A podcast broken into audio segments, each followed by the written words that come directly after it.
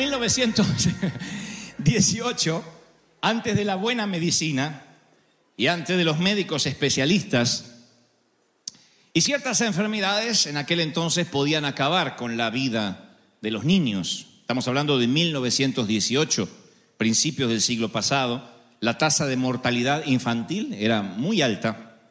Y una mujer cruzó la vereda con su niño enfermo a pedir oración a quienes sabía que eran pastores, puesto que su hijo se estaba muriendo, estaba muy enfermo. Y ella cuando cruzó la vereda, esta madre oró y dijo, Señor, si tú lo sanas, yo te prometo que lo dedicaré al ministerio. Su sueño era que su hijo fuera abogado, arquitecto, ingeniero, etc. Pero en aquel entonces, cuando sentía que su hijo se estaba muriendo, dijo, yo me ocuparé de que vaya al seminario, de que estudie la Biblia y de que se dedique a ti.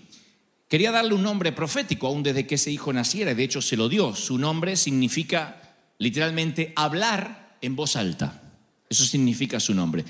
Pero el niño, desde que nació o desde que empezó a balbucear sus primeras palabras, tenía una tartamudez terrible. Casi no podía pronunciar ninguna palabra seguida, ninguna frase con cierto sentido. No solo eso, sino que a los 17 años aun cuando ella, luego de cruzar la vereda y prometerle que ese niño sería del Señor y Dios lo sanó, a los 17 años se empeoró. No solo por su estado de tartamudez, sino porque jugando al baloncesto se desplomó. No sabían qué tenía y en la ambulancia descubrieron de que otra vez su vida corría peligro y el diagnóstico era tuberculosis. Así que debilitado, sin apetito, casi a punto de morir, otra vez su madre le seguía recordando a Dios que si lo levantaba, si le quitaba la tartamudez y le quitaba la tuberculosis, ese muchacho iba a servir al Señor. Ella reclamó el pacto.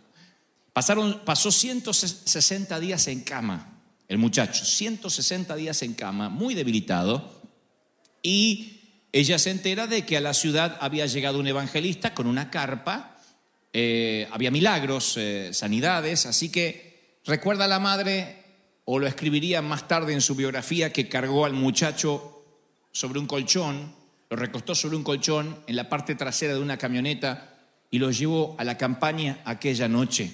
Aquella noche oraron por el muchacho y el muchacho esa misma noche que oraron sintió que su cuerpo se volvió a fortalecer, su tartamudez se fue, empezó a hablar de manera absolutamente fluida y no solo eso, sino que que por primera vez él sintió que estaba vivo. Mientras tanto, él luego confesaría de que había sido un muerto en vida hasta esa noche. Ese hombre predicó a miles a partir de ese momento, ese muchacho. Construyó la universidad cristiana más famosa en los Estados Unidos y vivió 74 años después de su curación, falleciendo a los 91 años. Su nombre era Oral Roberts. Fue sanado porque su madre persistió y su madre se negó a renunciar su voto a Dios. Hoy que celebramos en gran parte del mundo el Día de la Madre, le decía al Espíritu Santo qué palabra podía yo traer a estas mamis, pero también que nos va a bendecir a nosotros los varones, porque que yo sepa, todo lo que estamos aquí provenimos de una mamá. no hay nadie que diga, yo soy un caso atípico, pudiste no haberla conocido, pero hubo una mamá. A lo largo de los 66 libros de la Biblia, hay muchos ejemplos de hombres que oraron.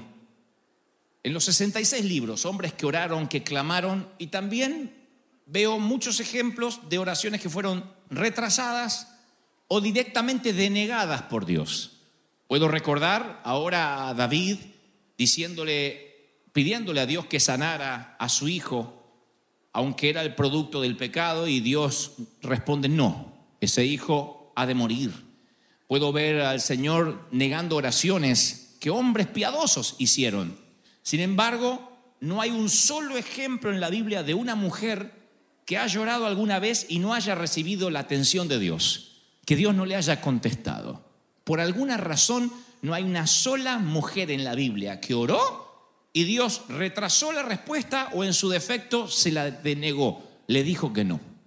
Es un, es un detalle extraordinario que uno descubre en las escrituras. Y creo que esto se debe a que hay un gran significado en la mujer que resiste a Satanás. Hay un gran significado. Porque cuando la serpiente tentó a Eva, Dios estableció un odio una brecha entre las mujeres y Satanás, entre los hijos de las mujeres y Satanás. Dios le dice a Eva, pondré, eh, o le dice a la serpiente, pondré enemistad entre ti y la mujer, entre tu simiente y la simiente suya. Ella te herirá en la cabeza y tú la herirás en el talón. Hay una enemistad entre la mujer. No dice que esa hostilidad iba a ocurrir entre Adán y la serpiente. Dice que va a ocurrir entre Eva y la serpiente. Los hombres solemos ser más terrenales y las mujeres suelen ser más espirituales. Nos guste o no nos guste, machistas.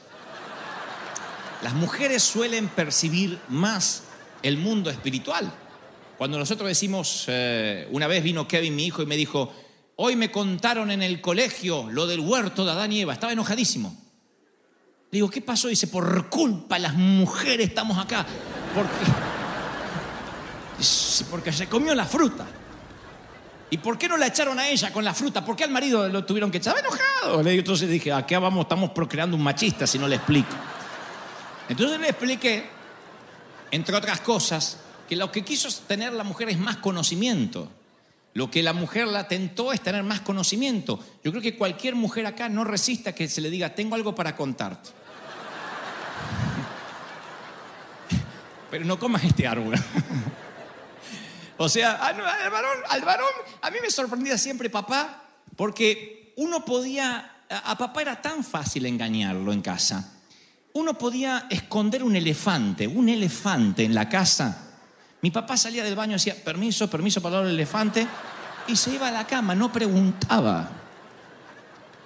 Cuando uno quería sorprender a mamá con un regalo, sea que el regalo sea chiquitito, en los tiempos de cuando yo era chico, las madres planchaban.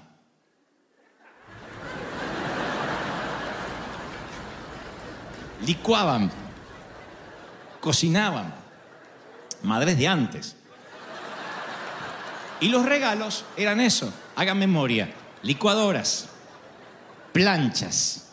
Yo me casé y me pusieron bien claro una, constitución con unas enmiendas. No plancha, no licuadora, nada para trabajar. Mi mamá era, era, toma mamá para que me planches mi ropa mejor. Para que me cocines mejor. Esas eran las cosas, los regalos eran ollas. Y mamá decía, ay, cómo necesitaba esa sartén, cómo sabías que el otro sartén se pegaba todo. Y mami por el olor y los huevos quemados. Pero engañar a mamá siempre fue una misión imposible. Ella entraba a la casa y decía, algo raro hay acá. ¿Qué me están ocultando? Nada, nada, nada, me están ocultando. Nunca la pudimos sorprender. Nunca podíamos cuchichear, o sea, susurrar sin que ella no escuchara todo. ¿Están hablando algo? ¿Qué quiero saber? Acá no, se, acá no hay secretos en la familia, decía la vieja. Con papá, mamá decía. El viejo hacía. O sea, nunca tuvo hambre de conocimiento. Él quería que lo dejen dormir la siesta. Él dijo: si hay algo grave, seguro me van a avisar. Si no es grave, no me van a avisar. Creo que los hombres somos más, más. Eh, terrenales, más sujetos a, lo cotidiano, a proveer el pan. Eh, por eso Dios maldice al hombre y le dice, vas a ganarte el pan con el sudor de tu frente. Nuestro problema es abrir surcos en la tierra hasta el día de hoy. Nuestro problema es sembrar, nuestro problema es cosechar. La mujer tiene un odio, una separación, una brecha con Satanás, porque es una maldición que viene desde el huerto. Pondrá enemistad entre los hijos de ella y entre tus hijos, entre los hijos de Satanás y los hijos de las siervas de Dios. Le, da, pone como una hostilidad. Entonces entiendo a través de esto que la mujer es quien debe defender su semilla de la serpiente. Ustedes dirán, pero el hombre no. Sí, pero hay una responsabilidad, hay más que una responsabilidad, voy a decirlo de esta forma, hay un, un poder, un manto especial sobre la mujer, una autoridad para defender la semilla, para defender su semilla desde los tiempos bíblicos. A cada mujer Dios le dio una capacidad en persistir en la oración y aguantar hasta que se produzca la victoria. Eso no lo tenemos los varones. Por eso cuando, cuando llamamos a la oración o en cualquier iglesia que tiene un grupo de oración, por lo general hay más mujeres que varones. Y no es porque no tengan nada que hacer, sino porque las mujeres son persistentes en la oración. Los varones solemos orar una, dos, tres veces y después que sea la voluntad de Dios. Ah, hay un amigo nuestro, un hombre de Dios, que tuvo un stroke, un, un ataque de alta presión, y eso produjo algo en su cerebro cuando estaba a punto de tomarse un avión para ir a una cruzada, y cayó ahí al lado de la nevera. Y lo llevaron al hospital y a la semana ya lo querían desconectar porque le dijeron, este hombre va a quedar como un vegetal. Nosotros fuimos a verlo, fueron muchos pastores a verlo y, efectivamente se notaba que el hombre respiraba por la máquina, no reconocía, sus órganos, eh, todos empezó como un efecto dominó, porque cuando eso pasa es como que el mother de una computadora se literalmente se rompe o, se quiebra y eso produce problemas en los huesos, eh, en, los riñones. Dejaron de funcionar los riñones, dejó de funcionar el hígado, el corazón empezó a latir mal y dijeron va a tener una pésima calidad de vida. Y en esa familia hay varones. Y también muchos de los varones que fuimos que dijimos, ojalá que permitan que Dios se lo lleve, ya vivió una buena vida. Pero en esa familia también hay mujeres, hay hijas. Y hay una de las hijas que estaba teniendo una carrera brillante, a punto de graduarse, detuvo su carrera, pidió una prórroga en su trabajo y dijo, yo me voy a ocupar de papá. Su mujer, la mujer de este hombre, dijo, yo te voy a levantar viejo. Vos no te vas a morir porque me prometiste estar juntos hasta la muerte, así que o me llevas o, te, o, revivís. Así que se ponían en la clínica a tocarle el acordeón y le cantaban, el justo florecerá como la palmera. Y los médicos decían, váyanse. Había uno que odiaba a los evangélicos, le dijo, no quiero que hagan escándalos acá, llévenselo. Finalmente lo querían desconectar, dijo, no, porque Dios decide cuándo él va a morir. Así que le decía, mira papá, mira papá, y yo veía que él no reaccionaba. Los médicos le dijeron, no podemos tenerlo aquí más en la clínica, si quiere, váyase a morir en paz a la casa. Ténganlo cómodo, confortable para que se vaya. Pasa más de un año y al hombre empieza a recuperar los órganos, empieza a, reconocer a la gente, empieza a balbucear palabras. La última vez que lo fui a ver me dijo, Dante, estoy pendiente de tu iglesia. ¿Cuándo vas a tener el edificio? Empezaba a reconocer, toma, toma infusiones con su esposa, empezó a comer. Y yo le digo a la esposa, ¿cómo, cómo es que, cómo, cómo lograron esto? Es que una mujer no se rinde, y menos una argentina, dice esta. No se rinde, no se rinde. Y cuando uno va a la historia de testimonios de hombres de Dios, uno descubre hombres que estaban tan intoxicados que no podían volver a sus casas, de droga, de, de, de, alcohol. Otros sintieron la muerte en una sala de emergencia, rodeado de paramédicos, en una ambulancia. Otros chocados contra el asfalto después de estrellar su automóvil. Y cuando uno los reúne a todos y les pregunta, ¿qué, ¿cómo fue que la mano de Dios intervino para rescatarlos del valle de sombra y de muerte? Hay un cordón que conecta todas las respuestas y es las oraciones de mi madre. Las oraciones de mi madre. Billy Graham dice, las oraciones de mi madre hicieron el hombre que yo soy. Oral Roberts hasta sus últimos días, hasta los 91 años, decía, mi madre no se dio por vencida conmigo, no solo cuando cruzó la vereda con un niño enfermo, sino cuando me subió a una camioneta y dijo, tú vas a vivir porque hice un voto con Dios que tú le servirías. Yo soy también el resultado de las oraciones de mi madre, se los he contado varias veces. El día que te destapes, decía la vieja. Y oraba por mí. Y decía, Dante, tú eres un hombre especial, tú eres una persona especial. No eres que eres feo, eres, eres exótico. No eres tímido. Algún día te vas a destapar y la gente que es buena se guarda, se guarda y un día se y se destapa de golpe. Porque tenía todos los problemas yo, introvertido, feucho, flaco, horrible, no era popular, ni siquiera era nerd, porque hay algunos que no son populares pero son estudiosos. Yo era, era feucho y burro. Así que... por lo menos no el más destacado. Pero mamá dijo, va, algún día vas a servir al Señor. Algún día Dios te va a usar. Y oraba, oraba. Ella decía, yo estoy orando por ti. Ella decía, yo sé cuando estás bien o cuando estás mal por los ojitos. No me gustan cuando tus ojos están muy bailarines, decía. Yo te miro los ojos y sé si estás bien o mal. Y cuando no le gustaba que yo tenía los ojos, eh, no porque yo no tomaba alcohol ni nada de eso, pero de repente ella podía verme, leerme el alma a través de mis ojos, así que se ponía, se arrodillaba y estoy seguro que levantaba un vallado en contra del infierno.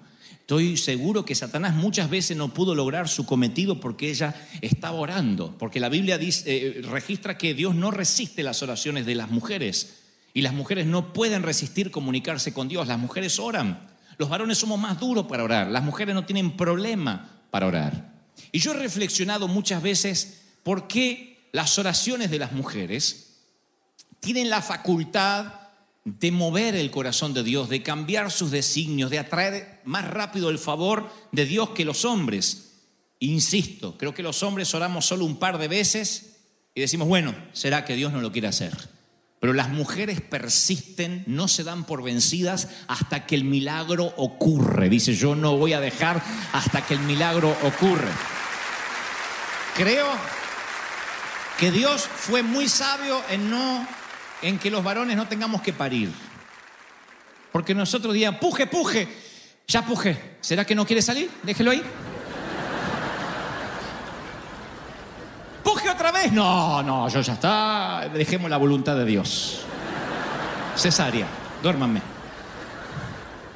Los varones solemos eh, eh, darnos por vencido en cosas que las mujeres persisten. En cosas, las mujeres son las que averiguan cuando notan que su hijo no está en los cánones normales de estudios o, notan alguna anomalía. No estoy hablando de un niño que a, simple vista se nota un defecto o algo diferente. Las mujeres notan a veces algo pequeño, algo en la vista del niño, en la forma de actuar, y dice, no me gusta, y va y va, consulta con un psicólogo, con un psicopedagogo, con un terapeuta.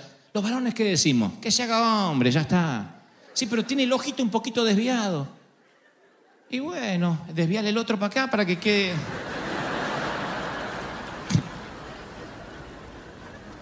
¿Te diste cuenta? No estabas casado con un bestia, es un varón. en cambio, la naturaleza de la mujer es no aceptar un no como respuesta final.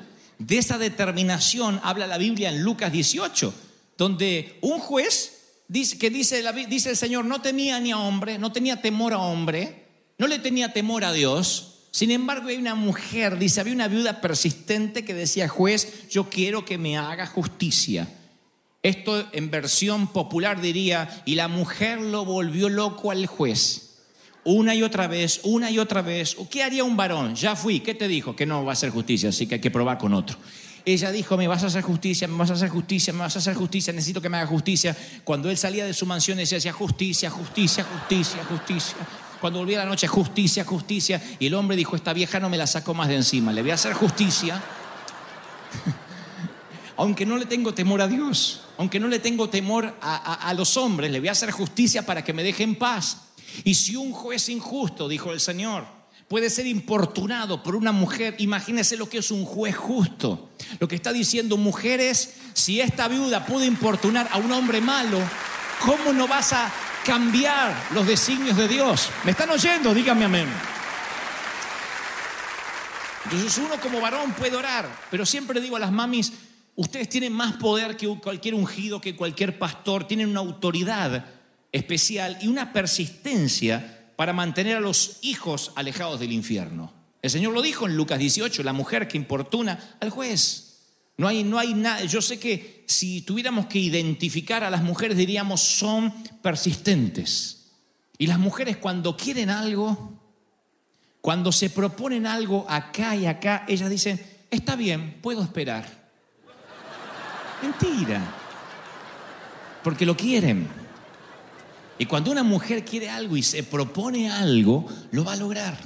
Los varones decimos, no, también somos persistentes, pero es la mujer la que permanece, la que mantiene, la que sigue, la que permanece con la visión. Cuando los hombres queremos bajar los brazos, son las mujeres, las que siempre ven más allá, las que tienen ese llamado eh, mesiánico, digamos, de, llevar, o, ese llamado eh, que tuvo Moisés, de llevar a sus hijos a la tierra prometida.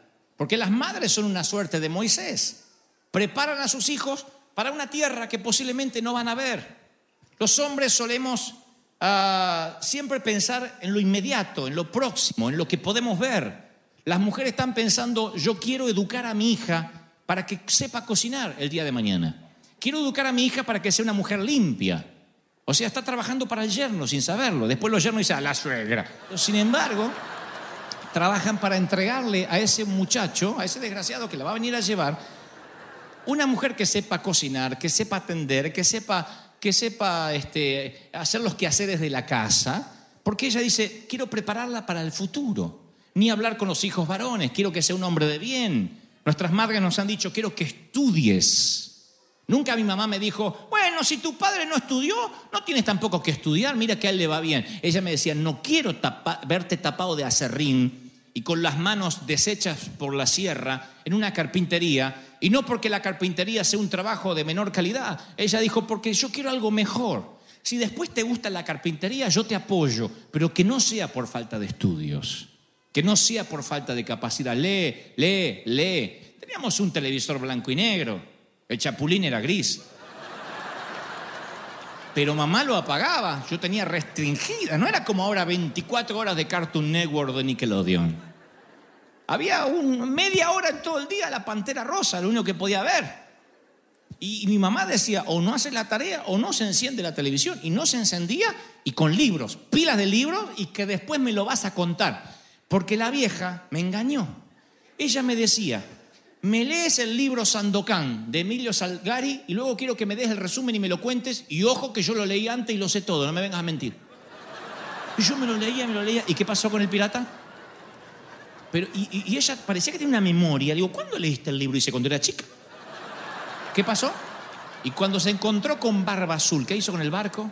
Y yo decía, ¿lo dejó ahí? No. ¿Qué pasó con el barco? Ah, eh, lo, secuestró. Yo decía, ¿cómo se acuerda? Y luego de vieja le digo, ¿cómo te hacías para acordar? Y dice, no, yo ni los leí, pero sabía cuando me mentías. Increíble. Yo no necesitaba leer los libros, te conozco a vos, te conocía, así que sabía cuando me estaba mintiendo. Luego me hizo leer La cabaña del tío Tom, Tom Sawyer, todas las obras de Mark Twain. Hasta, hasta había un libro llamado Juvenilia, no sé si se acordaron. Juvenilia, que eran unas chicas que vivían en un orfanato. Lo tuve que leer. Yo decía, Juvenilia, es de chica. Lea Juvenilia porque le va a servir. No sé para qué me sirvió, pero lo tuve que leer. Mamá preparaba a un hombre, entre otras cosas, para cuando ella ya tuviera Alzheimer cuando ella ya no reconociera más a su hijo, cuando no pudiera estar en la primera fila de su iglesia para celebrar, le predicara a otra gente, a ustedes hoy. Mamá trabajó para que yo estuviera hoy aquí.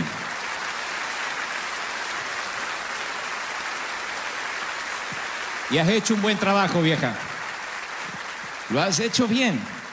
Yo creo que las mujeres de Dios eh, son el sistema inmunológico de la iglesia, de la nación, mantienen a la iglesia unida las madres tejen un cordón de fe que se extiende a lo largo de la descendencia, como el cordón escarlata que salvó a una nación entera, a una familia entera, perdón, de la destrucción y de la muerte y estableció un destino para la descendencia. El cordón escarlata que ustedes deben recordar cuando justamente Josué va a tomar la tierra prometida, como nosotros cuando llegamos aquí a la orina. Un breve repaso de la historia. Josué finalmente llega, luego del éxodo de 40 años, a cargo de Moisés, ahora Josué está al mando de la tropa y ve los muros de Jericó y tiene que acceder a los muros, pero no sabe qué hay del otro lado. ¿Qué tal si hay hombres, gigantes, eh, ejércitos armados? ¿Qué tal si es una emboscada? Así que envía dos espías, dos hombres que se infiltran entre el mercado, entre la ciudad. Se presume que estos hombres son solteros y como solteros los ha de enviar en un lugar donde no levantan sospechas, la casa de una prostituta.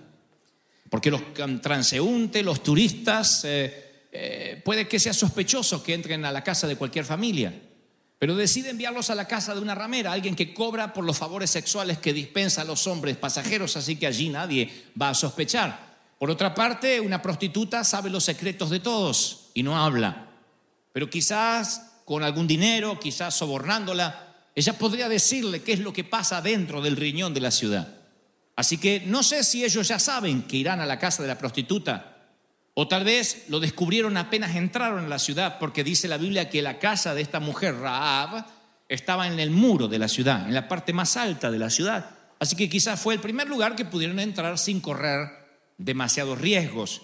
Así que ellos pernoctan en la casa de esta mujer y les dicen queremos información, somos del ejército de Israel. No sé cómo llegan a esa confesión, pero se lo dicen a la mujer. Y la mujer dice, yo lo único que pido es clemencia para mi familia. Pido que cuando ustedes invadan esta ciudad, no nos maten, ni a mí, ni a mis hermanos, ni a mis hermanas, ni a mis padres. No tiene cónyuge, casi por sentido común esta mujer. Luego la tradición judía dirá que uno de esos muchachos fue el que se casó con la prostituta y le dio dignidad. Se cree que fue Salmón, el hombre que se casó con ella. Pero aparte de esto, lo sorprendente de la historia es que ella les da información y les dice, miren, aquí están todos temblando de miedo a causa de ustedes. Todo Jericó habla del Dios de Israel. Hemos oído de cómo abrió el mar, cómo cruzaron por tierra seca, cómo el Jordán se abrió, del maná que cayó durante 40 años. Hemos oído tanto y que Dios pelea las batallas por ustedes, que este pueblo tan pronto ustedes peguen dos gritos se va a amedrentar y se van a orinar encima, no tienen ni que pelear. Les da buena información, les da una información misionera a estos dos muchachos. Y solo pide a cambio, por favor, cuando tomen la ciudad, no nos maten, no nos, no, nos hagan nada, intercede por su familia. Otra vez, una mujer intercediendo por la familia. Y entonces los muchachos, los espías, oiga, mamás y papás, le dan tres instrucciones proféticas que son aplicables al día de hoy. Son tres instrucciones que las mujeres sirven, hacen de manera natural. Pero si alguien, alguna no la ha hecho, creo que este es el día para que ustedes oigan este mensaje y los varones valoremos que nuestras madres, nuestras esposas, nuestras hijas lo seguirán haciendo a través de la historia.